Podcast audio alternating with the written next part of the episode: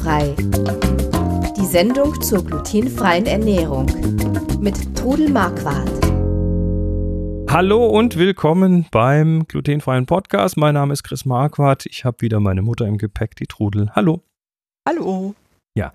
Ähm, wir machen ja so ab und zu mal eine Frag-Trudel-Sendung. Das hier ist wieder so eine. Das heißt, ihr habt uns fleißig Fragen reingeworfen und bevor wir loslegen und die anschauen, der Hinweis, äh, dass das alle tun können. Solltet ihr eine Frage haben zur glutenfreien Ernährung, zum Thema Zöliakie und so weiter, wir tun unser Bestes, sie zu beantworten hier in der Sendung. Dafür geht ihr auf glutenfrei-kochen.de auf den Podcast und da ist der große grüne Knopf Fragt Trudel. Und äh, wenn ihr da was reinschreibt, dann macht es bei uns Bing und dann kommt die bei uns an. Und wir können dann eine ganze Sendung draus machen, wie zum Beispiel diese hier. Bevor wir das tun, aber wie immer unser Hinweis, wir sind weder Mediziner noch Ernährungsberater. Alle Hinweise in dieser Sendung beruhen auf eigenen Erfahrungen und auf 23 Jahren Leben mit der Diagnose Zöliakie.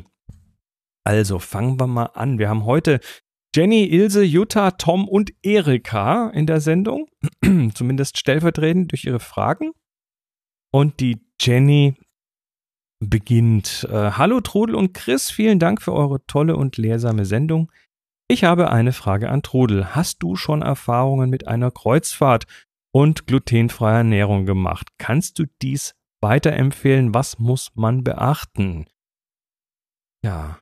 Du warst noch nicht auf einer Kreuzfahrt. Nee, leider nicht. Ich hatte eine gebucht, so eine Donauschifffahrt vor ein paar Jahren und dann habe ich kurz vorher einen Sturz gehabt und meine Schulter war kaputt. Die musste dann operiert werden und dann ist leider eine Freundin für mich mitgegangen. Und das ist immer noch ein Traum von mir.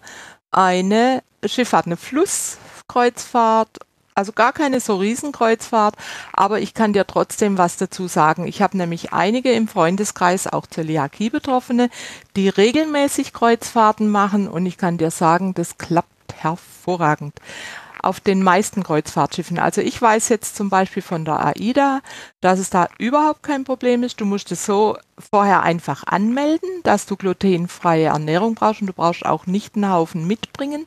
Die haben alles da. Da ist dann meistens ein separates Buffet. Du kannst natürlich nicht an alle Buffets gehen, aber da ist dann eine spezielle Ecke oder ein spezielles Buffet, wo du deine Sachen kriegst. Und du kriegst das erklärt und, und äh, ich habe es also von einer Freundin erlebt, die also mindestens zweimal im Jahr eine Kreuzfahrt macht.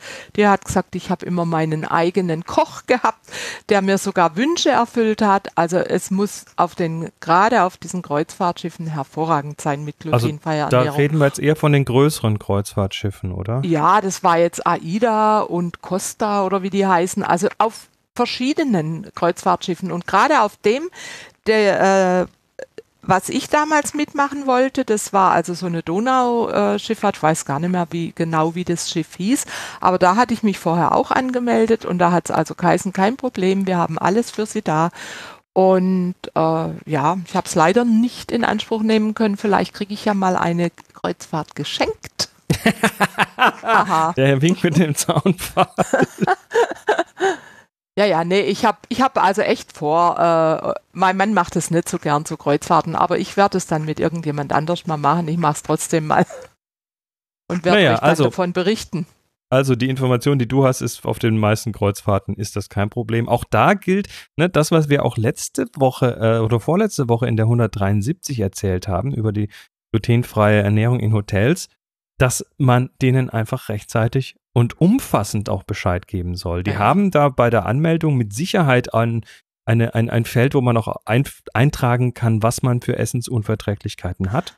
Und aber da wäre ich mal ganz gründlich, indem ich ja, da. Ja, aber es ist trotzdem ratsam, wenn du auf dem Schiff bist. Also ich würde, also wenn ich jetzt von mir ausgehe, ich würde trotzdem eine kleine Notration dabei haben. Mit Sicherheit. Ich bin halt immer ja, vorsichtig. Oder oder man ruft da tatsächlich mal vorher ja, an und sagt, wie sieht's aus? Wie, ja. wie, gut seid ihr da ausgestattet? Oder google einfach mal äh, Kreuzfahrt glutenfrei, du wirst einen Haufen finden. Also auch speziell dann für die, über die Firma, bei der man buchen möchte. Ne? Da gibt es mit Sicherheit genügend Foren, die sich online mit dem Thema beschäftigen, ja. Ja. Ja, sehr schön. Dann äh, war das die Jenny. Wir kommen weiter zur Ilse. Ilse schreibt, danke Trudel für dieses wunderbare, saftige, tolle Brot aus dem Gusseisentopf mit Deckel. Drei Ausrufezeichen. Es ist ab sofort mein Lieblingsbrot. Wo wären wir Zölis ohne dich und deinen Sohn? Oh, herzlichen Dank. Ja, danke schön fürs dicke ähm, Lob. Dann schreibt sie weiter, wohl noch bei Backsteinbrot, mit dem du die Scheiben einwerfen kannst. Äh, und bei Nudelmatschbrei, den du den Hühnern geben kannst. Danke. Da kriegen die Hühner auch was Gesundes zum Essen, zum Fressen. Naja, es ist aber es ist auch praktisch, wenn man sowas hat, dann ja, ja, klar. Äh, kriegt man ja, so Reste auch irgendwie unter. Wobei, da haben wir eine ganze Sendung mal drüber gemacht, über Resteverwertung ähm, bei, bei Backunfällen, beim Üben also passiert ja mal den was. Hühnern geben. Ja, aber also wir, wir machen mal in den, in den äh, Notizen zur Sendung, in der Beschreibung machen wir mal noch einen Link zu der entsprechenden Sendung mhm. Ja, ich kann jetzt gerade Hühner, fällt mir ganz kurz was dazu ein, was vielleicht auch für alle interessant ist. Äh, es kam kürzlich äh, im Zöliakie-Austausch die Frage, dürfen wir überhaupt Eier und so weiter essen, weil die Hühner ja Weizen fressen. Also da kann ich euch beruhigen, der Weizen geht durch das Huhn durch und kommt aber nicht im Ei an. Ja, ja, das ist eine wichtige Frage. Ne? Ja, natürlich. Ich sage, alle Fragen sind wichtig und man ist einfach beruhigter, wenn man dann hört, das geht trotzdem. Da dürfte man auch kein Schweinefleisch essen, weil die kriegen ja oft auch äh, Essensabfälle oder sonst was. Da kann ja, durchaus auch äh, Getreide drin sein. Also du durchaus eine legitime Frage. Die Jutta ja, fragt: Hallo, Hallo Trudel, Ihre Rezepte sind einfach genial. Vielen, vielen Dank. Liebe Grüße aus dem Schwarzwald. Na, und das war's. Schön. Schon wieder ein Lob. Also ich werde ganz rot und. Ach komm, du genießt das doch, gib's doch ja, zu. ich freue mich ja, wenn ich Lob kriege. Das tut ja gut und man weiß einfach auch, dass es richtig ist, was man macht und dass man einfach anderen helfen kann. Und das habe ich mir einfach zur Aufgabe gestellt und macht es nach wie vor gerne. Da seht, da seht ihr, ihr dürft äh, bei Frag Trudel nicht nur Fragen reinwerfen, sondern auch mal das eine oder andere Lob. Ja. Jetzt kommt aber eine Frage und zwar von Tom. Der Tom fragt, hallo Trudel, warum werden meine glutenfreien Spätzle immer so matschig? Tom, du bist nicht allein mit dieser Frage. Diese Frage kommt immer wieder, weil die Leute machen Spätzleteig, nehmen irgendein Mehl und machen den Teig so, wie sie es gewöhnt waren von der glutenhaltigen Zeit. Und dann werden die Spätzle matschig. Warum werden die matschig? Ja. Weil da zu viel Flüssigkeit drin ist? Dann, ja, oder? weil einfach das glutenfreie Mehl anders reagiert und die Flüssigkeit anders aufnimmt. Also ich hab, du kannst ja mein schwäbische Spätzle-Rezept verlinken. Mach ich. Da kriege ich eigentlich immer Lob dafür. Und äh, also ich mache einen Spätzlesteig mit und da kommen 30 bis 50 Gramm Maisgrieß rein. Ah. Und der ist dann auch noch ähm, weicher, der Teig, und der muss dann aber quellen. Ich lasse den dann durchaus, stell den in der Ecke, mach den manchmal schon morgens und lass den auch mal ein, zwei Stunden stehen, nachquellen lassen. Das ist auch bei den glutenfreien Gebäcken immer wichtig, dass man sie nachquellen lässt, weil das einfach die Flüssigkeit noch rauszieht. Und wenn, also ich habe zum Beispiel eine Spätzlespresse, die verschiedene Lochformungen hat, also längliche, runde, ovale. Und da kommen dann die Spätzle raus wie, wie fast wie die handgeschabten. Und da muss der Teig aber für die Presse, muss der ziemlich fest sein, wie ein zäher Rührteig, dass man den mit Kraft durchpressen ah, muss. Und dann ich, hat man wunderbare, kernige Spätzle. Ich erinnere mich dran, als also die, die normalen, in Anführungszeichen, glutenhaltigen Spätzle, da ist der Spätzleteig ja eher so fast Schleimig, schon flüssig, so, so, ne? Ja, und da, der, der, muss auch geschlagen werden, bis er Blasen wirft, ein normaler Spätzlesteig.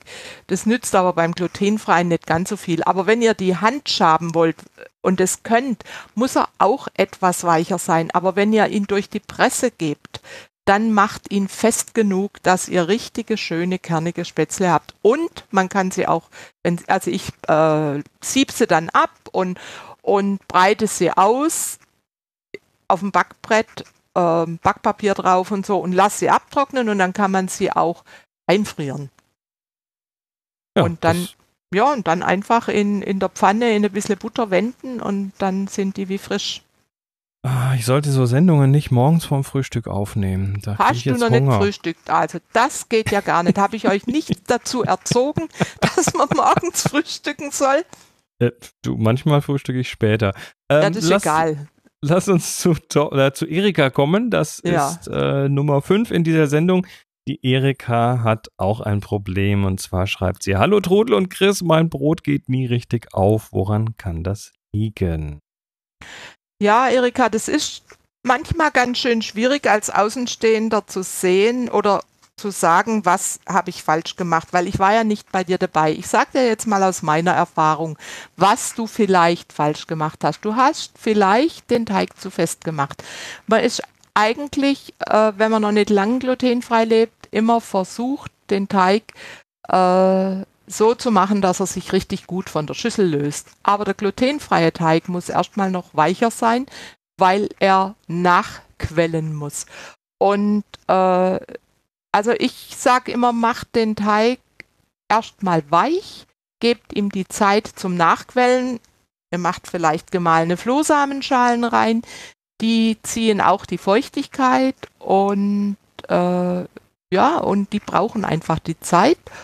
Und wenn er dann nachgequollen ist, dann kannst du ein Brotleib draus machen oder es in der Kastenform gehen lassen. Dann sollte das nicht passieren, dass es nicht aufgeht. Wichtig ist auch noch, dass die Flüssigkeit für die Hefe nicht zu warm ist.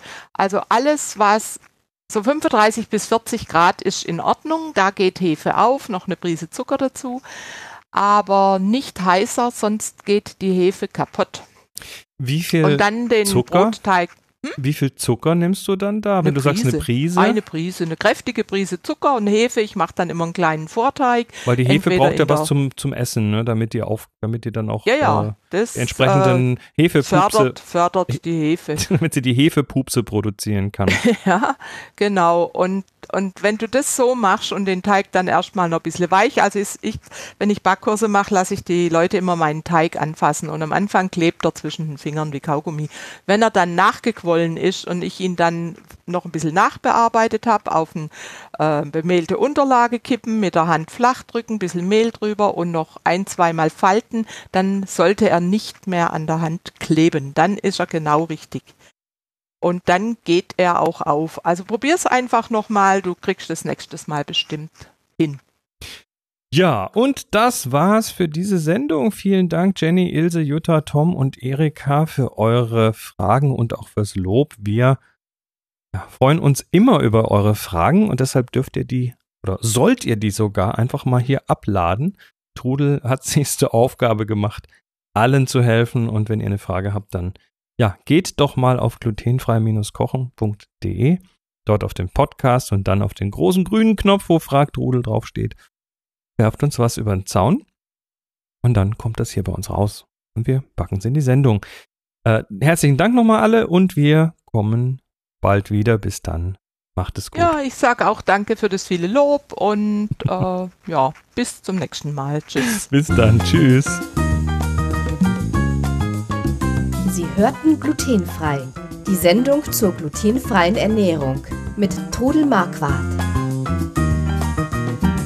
Über 900 glutenfreie Rezepte und weitere Informationen auf www.glutenfrei-kochen.de.